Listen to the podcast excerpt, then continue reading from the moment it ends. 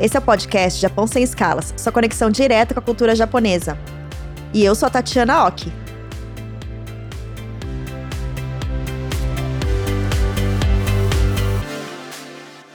Sejam bem-vindos a mais um episódio da quarta temporada do podcast Japão Sem Escalas. O tema de hoje será sobre intercâmbio no Japão. Muitas pessoas têm curiosidade em saber como é passar pela experiência de morar em outro país por um tempo. Com isso, a opção de buscar por intercâmbio de trabalho ou de estudo é bastante indicada.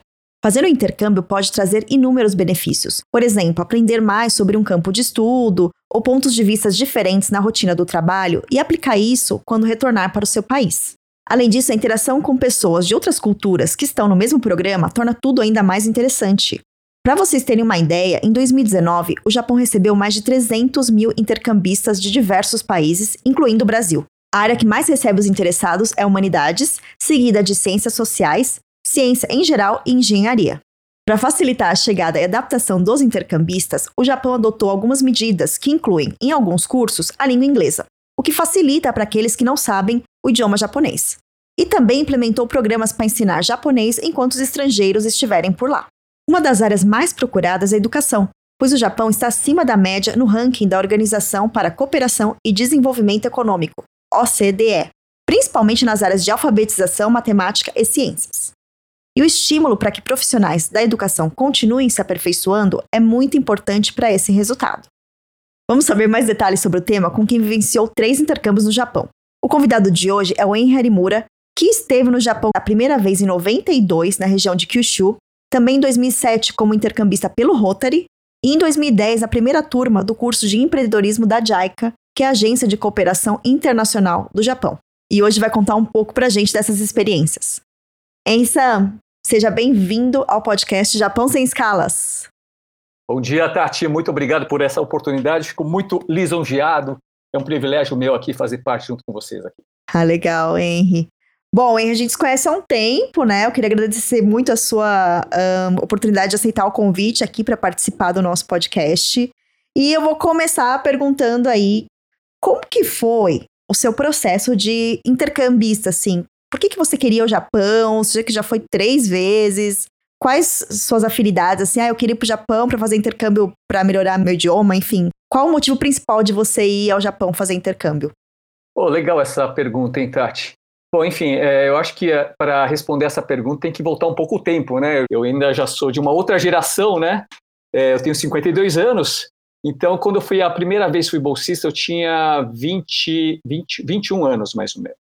Então, na época, não é assim, o mundo era diferente. Eu acho que a gente tem que contextualizar isso. Não tinha internet, não tinha muitas coisas. Então, era um sonho meu de infância. Eu sou terceira geração, sou sansei, né? Meus avós são japoneses. E eu estudei japonês, fiz um Nihongaku, né? Quando eu era pequeno. Enfim, eu acho que desde pequeno, desde novo, eu tinha esse, esse grande interesse saber as minhas raízes, né, conhecer um pouco o Japão. Então, resumindo, era um sonho meu. E é por causa disso, a gente vai procurando, procurando, procurando. Tinha várias bolsas e eu fiz um application para uma delas. E foi através dessa bolsa que eu fui para o Japão. Aí você ficou um ano na região de Kyushu? Isso, isso. Eu fiquei um ano, tive a oportunidade de fazer uma bolsa Kenpiryu-Gaku, né, é, do governo japonês. Eu sou muito grato a isso. Nossa, é fantástico, né? Ainda tem hoje essas bolsas. Enfim, eu fiquei um ano em, em Kyushu. Fiquei especificamente na cidade de Kagoshima e também Fukuoka. Foram onde eu passei mais tempo. Claro que durante a minha bolsa, essa bolsa foi de um ano, eu tive a oportunidade de conhecer o Japão inteiro, né? E mais assim, onde realmente se deu a, a minhas histórias, a minha bolsa foi em Kagoshima, na Universidade de Kagoshima, e também em Kyushu, em Fukuoka. Como é que era a sua rotina, as experiências que você teve lá? A gente estava numa era que não tinha internet, até eu, quando fui em 2005 pela primeira vez, por exemplo, é, era bem difícil se comunicar. E como é que era lá, assim, essa época, sem poder se comunicar com o Brasil direito? Como é que foi? Sim, Tati. Realmente era uma época bem diferente. Como você disse, não tinha internet, não tinha e-mail, não tinha, enfim, não tinha WhatsApp, não tinha nada. É, o que tinha era um orelhão. Então, o que, que a gente fazia? A gente pegava, a gente. E outra coisa, não são todos os orelhões no Japão que se consegue ligar para o Brasil. Fora que, não sei se você recorda, na época, ligar, ligação era muito cara. Não tem esse tal DDI. Né? Nossa, é, é, era caríssimo, não lembro direito a paridade. Mas o que, que acontece? Eu pegava esses orelhões internacionais, ligava rapidinho para a família, oi, tchau, e tudo fazia já fila. sabe? Eu acho que o pessoal que está escutando agora, o pessoal mais novinho, não, não consegue imaginar o que, que é isso. Mas, assim, o que, que eu posso falar assim? A gente percebe que na, na vida as coisas podem mudar, mas a experiência que a gente tem, né, de, de vida, de coisa assim, é, é, é semelhante. O que eu posso falar para você que essa bolsa ela foi muito rica, principalmente porque eu vivia num alojamento e nesse alojamento, claro, tinha poucos japoneses, é um alojamento da universidade, né, onde moravam muitas pessoas do mundo inteiro. E isso eu achei interessante, porque desde aquele, estou falando do ano de 1992, né, há quase 30 anos atrás, 29, 30 anos atrás, e naquele momento, pô, o Japão já tinha, as universidades japonesas, elas levavam pessoas do mundo inteiro para lá, e a gente teve esse tipo de intercâmbio. Eu convivi com pessoas do mundo inteiro, e então essa experiência realmente foi muito rica. E as aulas eram parecidas com as do Brasil, assim? Sim. O que, acontece? Existe, a gente ia para a universidade, e lá a gente escolhia, eu fiz a minha grade juntamente com o meu professor. E, eu, claro, eu peguei algumas aulas de japonês, isso fazia parte do programa para é, estrangeiros, né, no caso, então fiz aula de japonês, e paralelamente isso, escolhi algumas aulas na área, no curso de administração e economia. Então foi mais ou menos assim. Claro que os cursos eu tinha com os japoneses, não tinha com os estrangeiros. Isso foi, foi muito bom para mim aprender o japonês. É, é, que eu falava um pouco japonês, né? Então, é, eu acho que cada. Eu tinha amiga, é, colega minha, né, também bolsista, ela era argentina. É, então ela, ela não falava o japonês, então as aulas dela eram mais com assim, foco em inglês. Então acho que para cada é, aluno, né, em, em cima da, da fluência do idioma, eles montavam mais ou menos uma grade, assim. Legal. É, e aí teve a segunda bolsa, o é expert bolsas, né?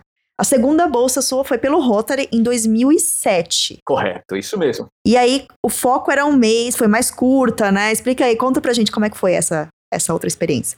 Meu, essa bolsa foi uma bolsa assim fenomenal também. Todas são fantásticas, mas cada um tem uma peculiaridade. A peculiaridade desse negócio, por exemplo, a primeira bolsa do Japão, eu tive um convívio muito forte com alunos, pessoas da meia idade. Eu tinha 21 anos. Então, era todos universitários, pessoal da meia idade, enfim. Essa do Rotary é um pouco diferente. Era um, é um a gente chama de Kenshu, né? Mais é um, é um estágio profissionalizante, vamos falar assim. Então, era uma bolsa onde tinham pessoas de algumas áreas, era da área de administração, tinha uma pessoa que foi uma médica, professor, né, e tinha uma pessoa da área de meio ambiente. Enfim, todos nós somos para o Japão, e a gente teve a oportunidade de conhecer em loco como, é, por exemplo, eu sou da área, é, na época eu estava trabalhando em publicidade. Então, no Japão, eu tive a oportunidade de conhecer várias agências de publicidade, as maiores agências japonesas. Não só isso, empresas de eventos.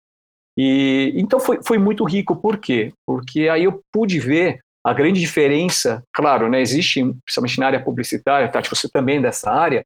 A gente começa a ver, por exemplo, todo mundo fala o Brasil, e realmente é, é um país muito criativo. Porém, no Japão, eu tive contato com uma coisa interessante, que é a tecnologia. Visitando essa, a tecnologia, a organização, entender um pouco da cultura. Porque, não sei se o pessoal conhece, a publicidade japonesa é bem diferente da brasileira. E é, oriental, vamos falar assim, a publicidade oriental é diferente da publicidade ocidental. E ver, poder entender o porquê da diferença, nossa, foi muito, muito bacana. Isso é uma coisa. Fora isso, eu tive a oportunidade de conhecer muitos empresários. Tanto é que eu tive a oportunidade de fazer homestay na casa de um empresário, assim, um cara era muito poderoso, vamos falar assim. Eu tive a oportunidade de ficar lá e conversar, imagina se poder conversar com um empresário assim, top, top, top. Só para ter ideia, lá em cima no, no, no Totem, no, no Okujo, né, vamos falar assim, lá no, no terraço da casa dele, dava para ver o Monte Fuji, tinha um mini campinho de golfe e tinha um furô lá. Olha só, né? Marca tudo, né? Não só a a aula ou a parte profissional, mas a, a vivência mesmo, né? Que é uma grande diferença, né? A vivência, Tati, e você colocou muito bem. Eu acho que hoje em dia a informação, né? É muito fácil as informações. A gente tem esse, por exemplo, podcast mesmo, é um bom exemplo disso. É muito mais fácil a gente ter a informação mesmo. Mas eu acho que a, a vivência, tá? Eu acho que essa experiência, né? A gente está falando bastante sobre UX, né? Essa parte de ter experiência, tipo de coisa. Eu acho que a gente está nessa vida. E eu acho que, por exemplo, o pessoal de hoje, o pessoal mais novo, eu acho que vocês são muito felizes por ter essa oportunidade, tá? Porque na, na época que eu fui bolsista, né, era muito mais difícil. É, eu acho que o mundo não, estava tão globalizado, as coisas não eram, eram muito mais difíceis a gente ter esse tipo de experiência. Mas isso eu acho que faz muita diferença, sim, Tati. E, bom, agora vamos para sua terceira bolsa nessa trajetória toda, né? Foi em 2010 e foi pela JICA, o primeiro curso de empreendedorismo lá em Yokohama, que eu também fiz já isso aí, né? E conta aí pra gente como é que foi, assim, era só para descendentes de japoneses? Como que foi encontrar outros Nikkeis, outros descendentes, né, de outras partes do mundo? Existem pontos em comum, assim, ser descendente de japonês? Como é que foi essa experiência aí? Sim, Tati, foi, foi muito rica também. É, eu posso falar assim que todas as três bolsas que eu tive a oportunidade de participar, cada um teve o seu charme, vamos falar assim, sua peculiaridade. E esse da JICA, nossa, é assim, o que eu posso falar para você é que o governo japonês, a JICA, né, porque faz parte do governo japonês, eles são altamente organizados. Tá, uma coisa, é, aí eu consegui entender um pouco é, por que lá tudo funciona, porque lá tudo é maravilhoso. A cultura japonesa, né, a pessoa que está escutando aqui, eles, eles prezam muito os detalhes, né? Eles falam assim que todo charme está nos detalhes, né? Pessoal que tiver oportunidade para o Japão, puxa, eu, eu, recomendo fortemente é, conhecer o Japão, né? Principalmente é, se você, independente se você é japonês, descendente japonês ou não, mas enfim, é, lá você vê, você vai em qualquer lugar, a forma como que eles cuidam, eles tratam, é tão assim, é, eles eles veem muita minúcia. Eu acho que isso que é uma característica muito positiva do governo japonês. E eu acho que eu posso citar assim dois exemplos né, desse curso que me marcaram bastante. Por ser um curso, uma das, uma das passagens, até hoje eu lembro, que eu estava uma vez com um professor, né, a gente chama de professor, ele era um consultor, né? E eu lembro que a gente foi ver aquele um jardim japonês, tá? Não é, não é com bonsai, é um jardim japonês tinha pedras, tá? Então a gente chegou lá e começou a ver as pedras, beleza? É, juntamente comigo foram outros bolsistas, né? A gente estava olhando lá a gente estava mais ou menos, não me recordo, mais ou menos cinco minutos. Imagina você chegar sentado em cima de um jardim cheio de pedra e todo mundo chegar e olhar, olhar assim. Aí eu já estava ficando meio assim, já olhei tudo, né? Olhei de todos os ângulos, assim. Eu cheguei pro professor e falei assim: Nossa, professor, é bonito, né? Aí o professor olhou para mim e falou assim: Nossa, Henri, bonito, né? Aí eu cheguei e perguntei, professor, o senhor está enxergando alguma coisa assim? O que o senhor está enxergando? Porque o senhor está bastante tempo olhando aqui, né?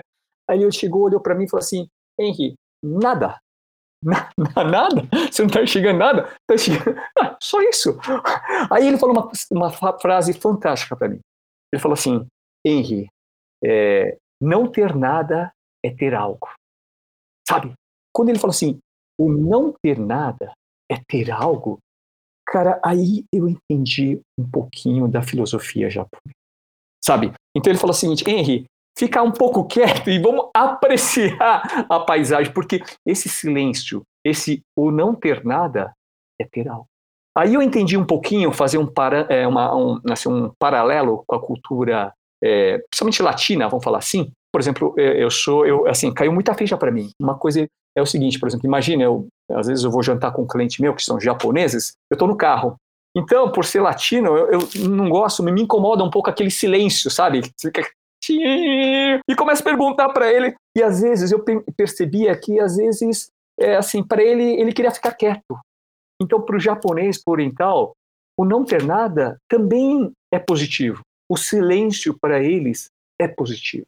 Isso foi uma das pequenas. Tati, uma pena que o nosso podcast é muito curto. Eu poderia falar N experiências aqui para você sobre essas, essas, essas coisas que a gente teve lá. Então, uma das passagens foi isso. E agora, voltando um pouco para o lado pessoal, assim, realmente você perguntou sobre meus colegas, né? Tinha gente do mundo inteiro, assim, desculpa, da América Latina, perdão, esse era o pessoal da América Latina, fez esse curso comigo, e uma vez tem um amigo nosso, é, é, ele é mestiço, né?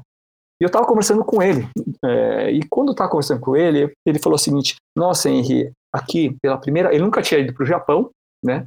E ele estava muito emocionado. A gente estava num momento bacana, assim, conversando assim à noite, assim, vendo pôr do sol, coisa assim.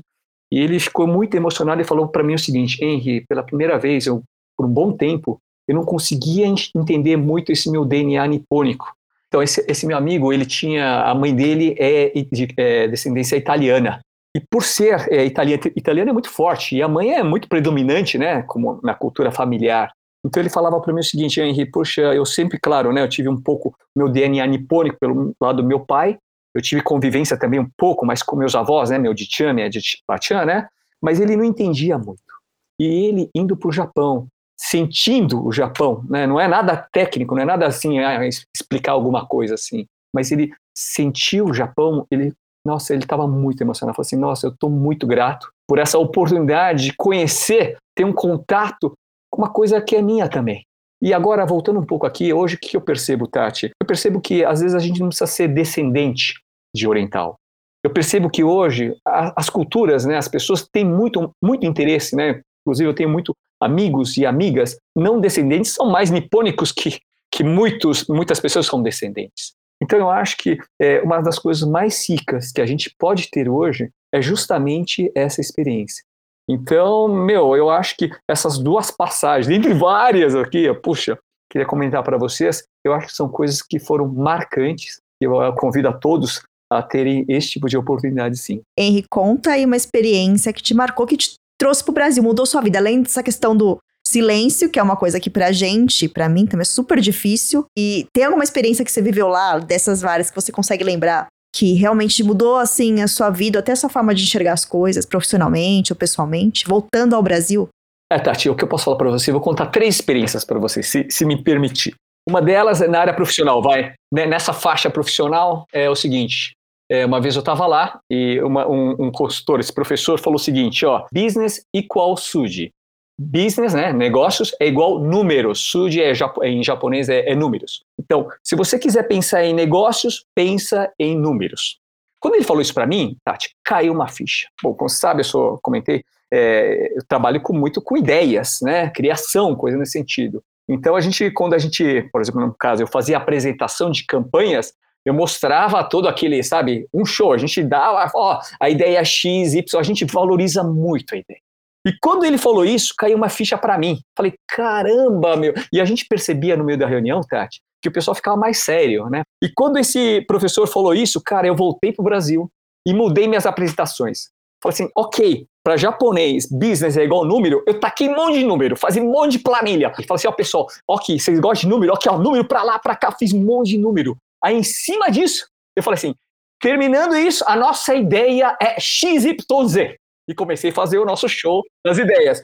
Tati, sabe que isso mudou? Eu percebi que os japoneses, os meus clientes, começavam de ver de olhos diferentes, falavam assim, nossa, às vezes a mesma ideia, mudando o enfoque, sabe? Os caras falavam assim, nossa, isso é maravilhoso, hein, Kissan? Fantástico, parabéns, parabéns. Então, isso, assim, é uma coisa cultural, não que, mas assim, sabe, é, eu acho que tem um pouco da peculiaridade da, da, da, minha área, né, que é essa área publicitária. Então, campanhas, esse tipo de coisa, isso foi, um, foi uma passagem. Agora, Tati, queria contar para você uma experiência que eu tive, que isso, isso foi em 92. É, essa, essa experiência que contei para você foi da Jaica, agora em 92, quando eu fui pela primeira vez bolsista, né, Tati, eu queria muito participar de um Omatsuri, não sei, acho que o pessoal não sei, é, eu sei que você sabe, mas muitas pessoas não sabem. O Matsuri é uma, um festival. E lá no Japão, em Fukuoka, né, tinha um, um festival chamado Yamakasa. Yamakasa, resumindo, é você chegar, é um festival que acontece no verão, você carrega uma, uma, um mikoshi, né, um, é um boneco gigante que pesa uma tonelada, vai, uma coisa nesse sentido. Então você carrega em várias pessoas, né? E resumindo, eu queria muito participar desse, desse festival do Yamakasa, né? E só que a gente não podia participar, porque a gente ficou sabendo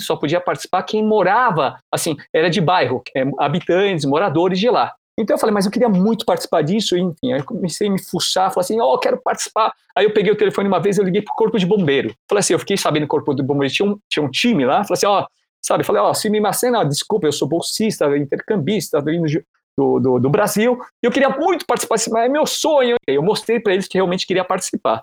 Aí os caras chegaram, não sei o que lá, resumindo, todo mundo foi mexendo nos pauzinhos, até que chegou um político lá que conseguiu viabilizar essa participação de eu e mais um amigo meu nesse tal de Yamakasa. E a gente corria do lado para a gente carregar o omikoshi, que é aquele boneco que pesa uma tonelada. E assim, é difícil mostrar para vocês que a gente só está conversando assim, mas existem algumas ripas que eram apoios e muitas pessoas, mais ou menos, sei lá, umas 20, 25, acho que umas 50 pessoas carregavam aquele Omikoshi. E todo mundo, participavam mais ou menos, sei lá, cento e poucas pessoas. E a gente tinha que carregar esse Omikoshi durante mais ou menos, acho que 4 ou 5 quilômetros, assim. Então, é, só que as pessoas não aguentam carregar aquele negócio. né? Então o que que acontece? Todo mundo carregava do lado, fazendo washoi, washoi, washoi, e uma coisa interessante, eu tava, até hoje eu lembro, eu estava carregando aquele negócio e falei, puxa, começou a raspar o seu ombro, né? Você começa a carregar.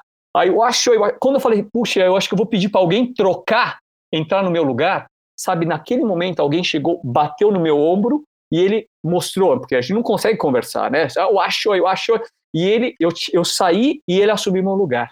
E aí eu estava correndo do lado e a gente fazendo eu acho, eu acho, e a gente olhando as pessoas assim, quando eu sentia, pô, aquele cara tá cansado. De chegar, eu batia na costa dele e a gente revezava e fazia isso. E uma coisa interessante, no meio do caminho, as pessoas, porque a população inteira, né, uma, é um festival, é igual carnaval japonês, é, carnaval brasileiro, desculpa. Então as pessoas chegavam e jogavam água em cima de você, sabe, pra, porque é verão, muito quente, né, e as pessoas, a gente, assim, caminhando junto com aquele omikoshi, sabe, Tati, é, foi uma das melhores sensações da minha vida. Eu, eu juro, até eu tenho 52 anos, até hoje eu nunca tive uma experiência tão rica quanto essa. O senso de comunidade, né? Acho que vivo ali, né? Você não precisa falar nada, Tati. É, assim, assim, é, é, uma coisa onde é, isso mostra muito o lado, o lado japonês. Você não precisa falar, você sente. Então, é, até um tempo atrás eu estava dando uma palestra para os empresários que estavam no Japão, uma palestra chamada Japanese Mind, né, e só tinha empresários lá. Né, tava, é, inclusive, é, tinha, tinha, o Robertson Shiba, né, da, enfim, desculpa, tinha duas pessoas bacanas lá também, dois grandes empresários, eram todos empresários. E eu perguntei para eles, né, não, tinham, não tinha nenhum oriental, só tinha o Robson e eu de oriental, né, e aí eu perguntei para todo mundo, ah, por que vocês querem conhecer o Japão? eles falaram para mim o seguinte, é, faz pouco, não faz muito tempo, eles falaram o seguinte, ó oh, Henry, é, eu acho que a parte técnica, coisa assim, a gente consegue, a, a, a, a, gente já sabe mais ou menos. Mas o Japão tem uma magia que a gente não sabe o que, que é. Não sabe o que, que é. E eu falei para ele o seguinte, realmente, o Japão é um lugar que você precisa sentir. Não é um lugar que você pensa.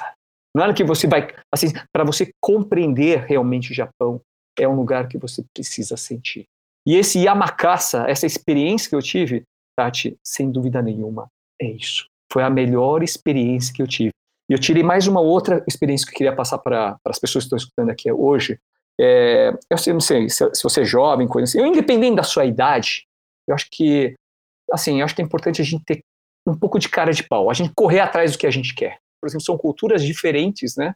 E eu acho que a gente tem que correr em cima das coisas. A gente tem que, quanto mais aberto a gente for para a experiência, o que retorna para a gente é infinitamente maior. E, então, eu acho que esse tipo de coisa, eu acho que é, é, é muito bom e muito, vale muito a pena. Legal, hein? Bom, olha, já, já até arrepiei os momentos que você falou, Henry. Não, é, você é muito expert, né, Henry? Inclusive, já sei que você fala japonês, né? Já fez aí seus três intercâmbios. Bom, mas aqui no podcast Japão Sem Escalas, a gente tem um quadro chamado Nihongo Shiranai, em que a sensei Sara Fuidio, do canal Fala em Japonês, super conhecido no YouTube, nos ensina uma palavra ou uma expressão no idioma. Vamos conferir o que ela preparou para este episódio. Olá, ouvintes do podcast Japão Sem Escalas. Meu nome é Sara Fluidio, sou professora de japonês e trarei uma nova expressão para vocês neste episódio. Hoje falaremos um pouco sobre a autoapresentação, chamada no Japão de Jikoshokai. Nós temos algumas expressões padrões usadas nesses momentos, tais como Hajimemashite ao iniciar a apresentação, que significa algo como prazer, fico feliz em conhecê-lo, e no fim utilizamos o Yoroshiku onegai shimasu, que não possui uma tradução literal, mas se entende como espero que possamos nos entender bem ou algo assim. Vou dar um exemplo de como ficaria a minha autoapresentação apenas com o nome e gostaria que vocês tentassem com as informações sobre vocês, ok? O importante aqui é conseguir reconhecer as expressões do começo e final. Vamos lá. Hajimemashite. Watashi wa Sara desu. Yoroshiku onegai shimasu. Hajimemashite. Watashi wa Sara desu. Yoroshiku onegai shimasu. Em português ficaria Prazer em conhecê-lo, meu nome é Sara, espero que possamos nos dar bem. Vamos tentar repetir? Hajimemashite. Yoroshiku onegai shimasu. Hajimemashite. Yoroshiku Onegai shimasu. Espero que esta mini aula seja útil para você e nos vemos no próximo episódio.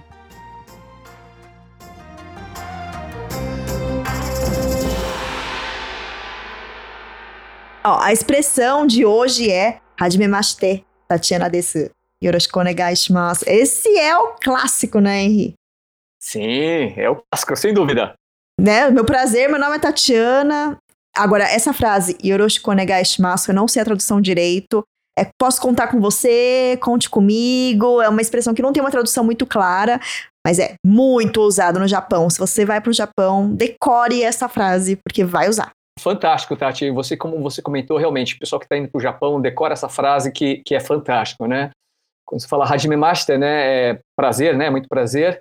E depois meu nome é, é Henry, no caso, né? É Yoroshiku onegai shimasu. É por favor. Eu acho que a, até mesmo nessa, nessa frase, né? Quando você fala Yoroshiku onegai shimasu, né? Fala assim, é, é, a tradução é mais ou menos assim, ó. Daqui para frente, por favor, vamos nos, nos, nos conhecer melhor, vamos nos conectar é, alguma coisa nesse sentido, vamos falar assim, né?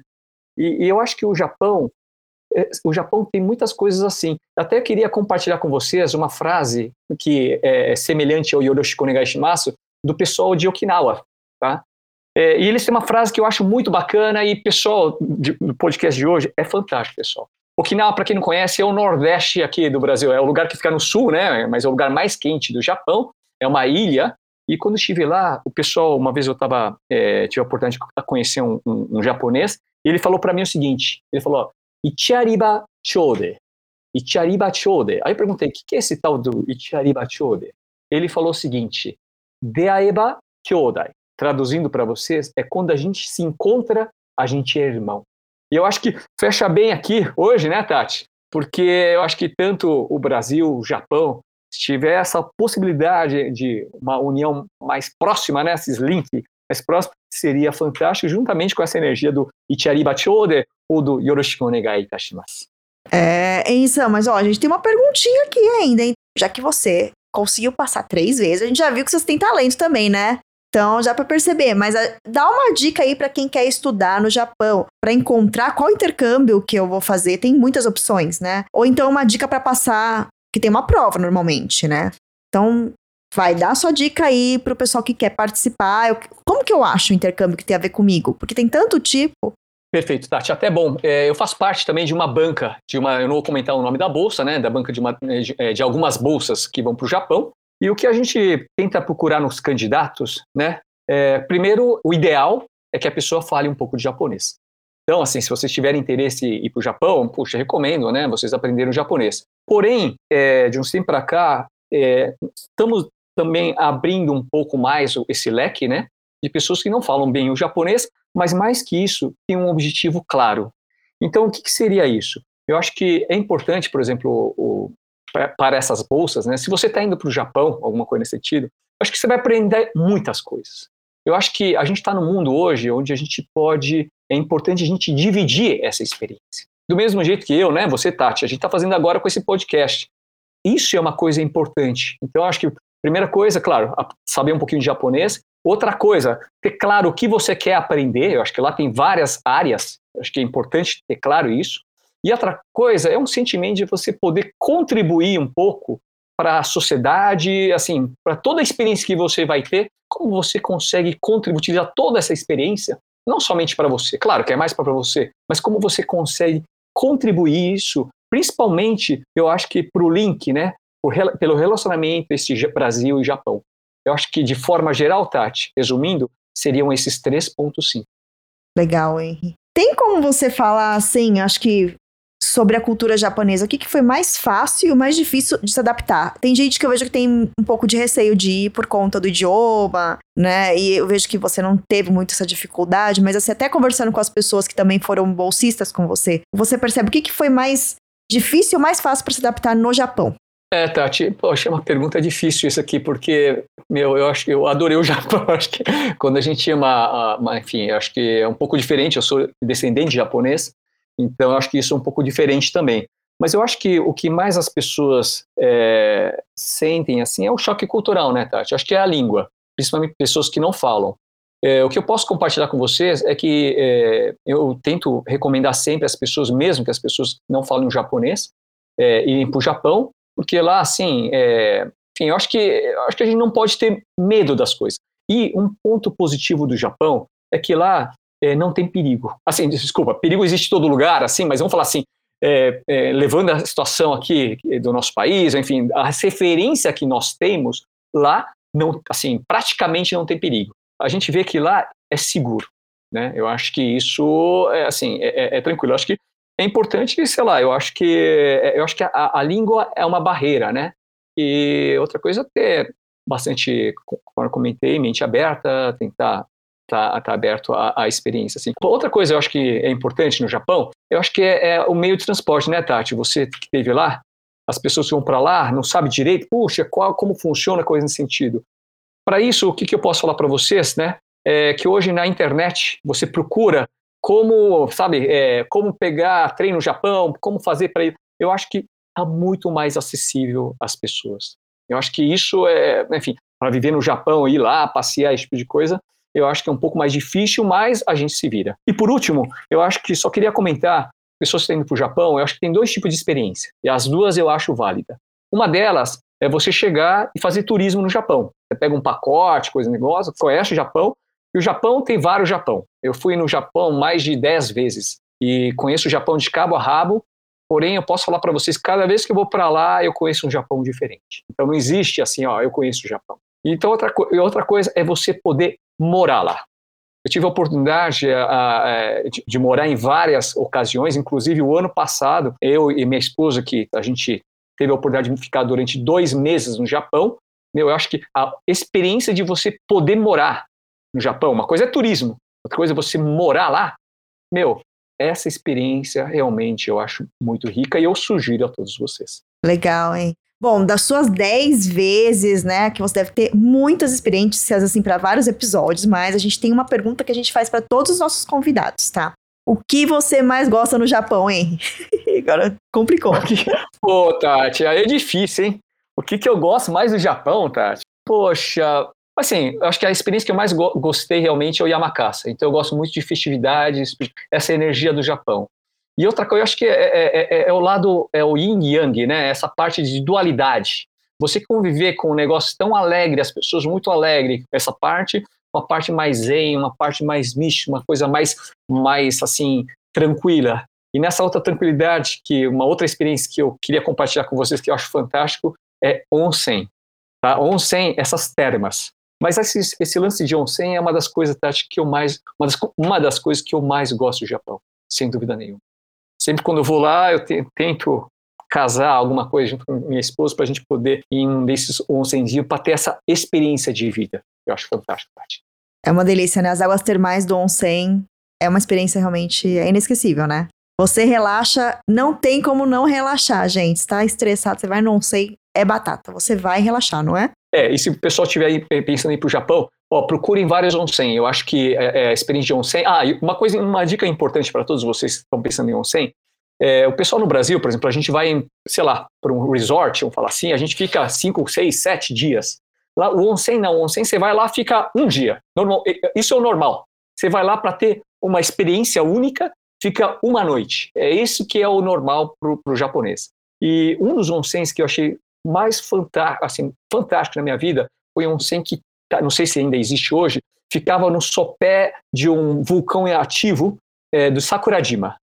Essa experiência foi legal e essa experiência. Qual província, Henry? Foi em Kagoshima, Tati. Se, é, se não me engano, acho que era Furusato Onsen. Não me recordo, eu acho que era esse. Mas lá deve ter vários onsen. Por que isso foi legal? Porque esse onsen, primeiro, era misto. Geralmente o onsen separa entre homens e mulheres. Segundo ponto positivo, você podia entrar, você colocava, a gente, as meninas, a gente colocou, é, como fala, é, calção de banho, né? As meninas colocaram biquíni e colocou rapi e a gente entrou, de, assim, na, na banheira lá. E fora isso, como ele era rotemburo, então era um onsen aberto. Imagina você no sopé do vulcão, com rochas, assim, tudo, é, rochas vulcânicas, assim, é, tudo a céu aberto, com umas uh, colunas shintoístas se dava três, quatro passos, caía no mar. E depois, à noite, ela acendia aquelas tochas. Assim, Tati, é surreal. foi uma das melhores experiências de onsen na minha vida. Legal, Henry. Bom, gente, né? Nem vamos falar a quantidade de troca cultural entre os países, né? Que o Henry compartilhou com a gente. Deu até para sentir um pouco, deu até saudade aí.